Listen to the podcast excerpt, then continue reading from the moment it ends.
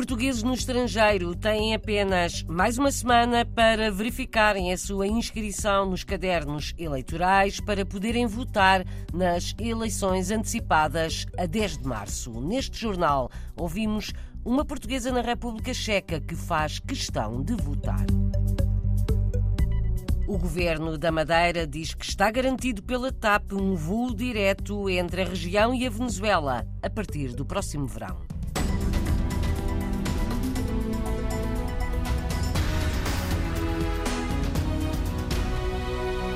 10 de janeiro é a data limite para os portugueses verificarem se estão inscritos nos cadernos eleitorais, tendo em vista as eleições legislativas antecipadas a 10 de março. A mesma data, daqui a uma semana, serve para a atualização de morada em caso de mudança de residência. O voto para os portugueses no estrangeiro é, em regra, por correspondência. Para que o boletim de voto chegue à morada certa, é preciso que esteja atualizado atualizada de acordo com o cartão de cidadão. Fernando Anastácio, porta-voz da Comissão Nacional de Eleições, explica o que tem de ser feito num prazo muito apertado. O recenseamento é automático e, portanto, qualquer alteração na nossa morada, no respectivo cartão de cidadão, portanto, a nossa morada formal, portanto, implica a mudança no recenseamento. Só que isso terá que ocorrer necessariamente até um período que anteceda 60 dias do ato eleitoral. Se o ato eleitoral vier a realizar-se no dia 10 de março, no momento em que forem marcadas as eleições, portanto há um prazo que no mínimo será de 55 dias, no caso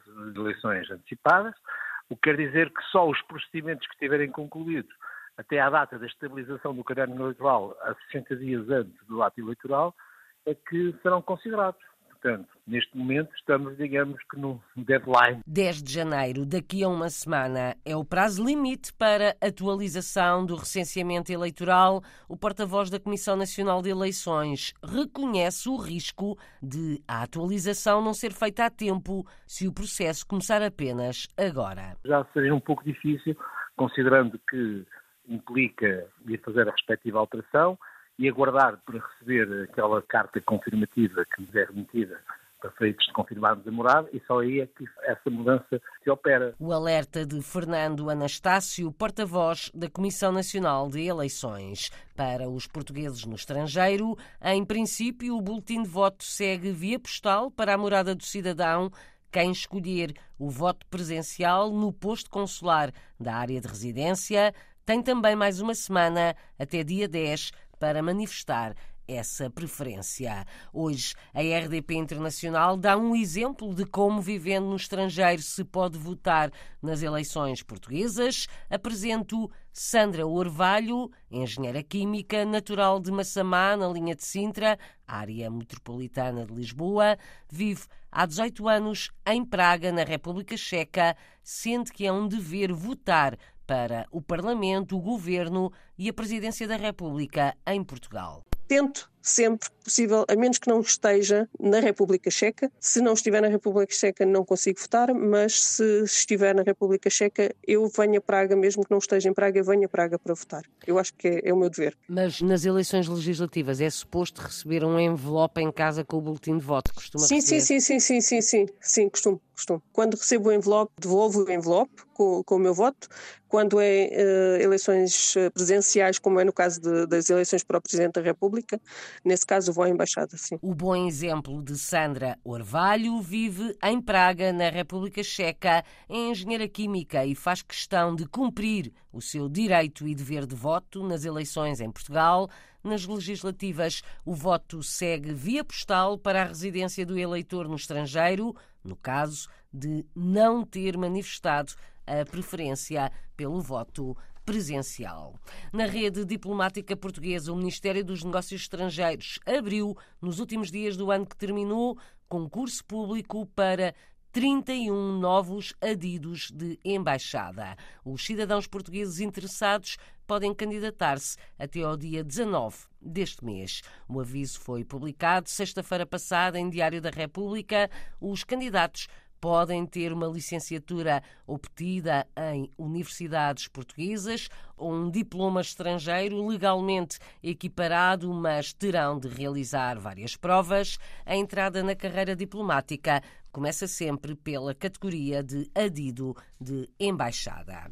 O Governo Regional da Madeira está em conversações com o Conselho de Administração da TAP para que durante este ano de 2024 haja novas rotas aéreas a chegar e a partir da região. Certa para já é a retoma da ligação direta com a Venezuela no início do próximo verão.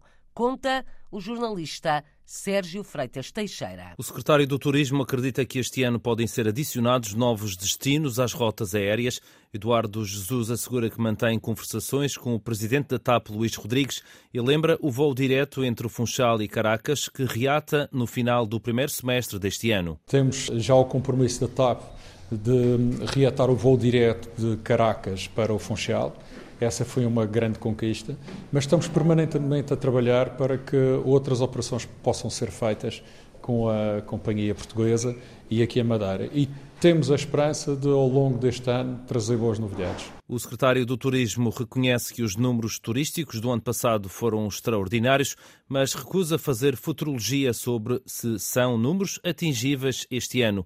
Eduardo Jesus deixa apenas a garantia de que a aposta na promoção do destino Madeira vai continuar. Nós estamos sempre a encontrar alternativas e, fruto da aposta que fazemos no mercado americano, canadiano e também numa presença que queremos mais forte no Brasil, é natural que haja um reforço ao nível do esforço promocional. O compromisso que nós assumimos e que publicamente reiteramos é que estamos determinados e empenhados para fazer de 2024 um bom ano. A perspectiva para o turismo na Madeira neste ano de 2024. A Madeira procura mais ligações aéreas, nomeadamente com a América. Para já, o governo diz que está garantida a ligação direta entre o Funchal e Caracas, na Venezuela, a partir do próximo verão. Viajamos até ao Japão ao encontro de um português na cidade de Ayama, a sul de Tóquio. André Moreira trabalha numa empresa de desenvolvimento de videojogos. Como programador e designer, vive no país desde 2012 conta como os japoneses estão preparados para reagir em casos de catástrofes naturais, como o grande sismo de segunda-feira, no primeiro dia do ano. André não sentiu o abalo, mas conta como reagem as pessoas nestas alturas. Eu, pelo menos, não senti. Quando eu dei pelas notícias do sismo, estava a andar de autocarro e no rádio do autocarro, que por acaso o que eu costumo uh, usar nem costuma estar ligado, mas na transmissão do autocarro estava a dar uma, uma transmissão de emergência com um jornalista a falar uh, muito apressadamente, a dizer às pessoas para fugirem, para irem para zonas altas. Uh, fiquei assim um bocadinho preocupado, mas era uma transmissão daquela região, da região de Ishikawa, que estava a dar naquela altura, mas em relação à, à terra tremer, na zona onde, onde eu me encontrava, não, não senti nada. André, as pessoas aí no Japão estão muito preparadas para este tipo de fenómenos. Isso é notório para quem vive no país, esses eh, preparativos eh, e exercícios eh, para, hum, e simulações para eventuais sismos? Sim, eu penso que a população está muito preparada não só para sismos, como também para outras catástrofes, seja tufões, seja tsunamis. As pessoas têm sempre uma hum, preparação muito rigorosa em casa, não só no tipo de comportamento que devem tomar quando acontece uma catástrofe desse género, por exemplo, os bens uh, de emergência que devem ter preparados. Há muita gente que costuma ter, por exemplo, uma mochila de emergência logo à entrada de casa para pronto, pegar nela e sair a correr se for preciso.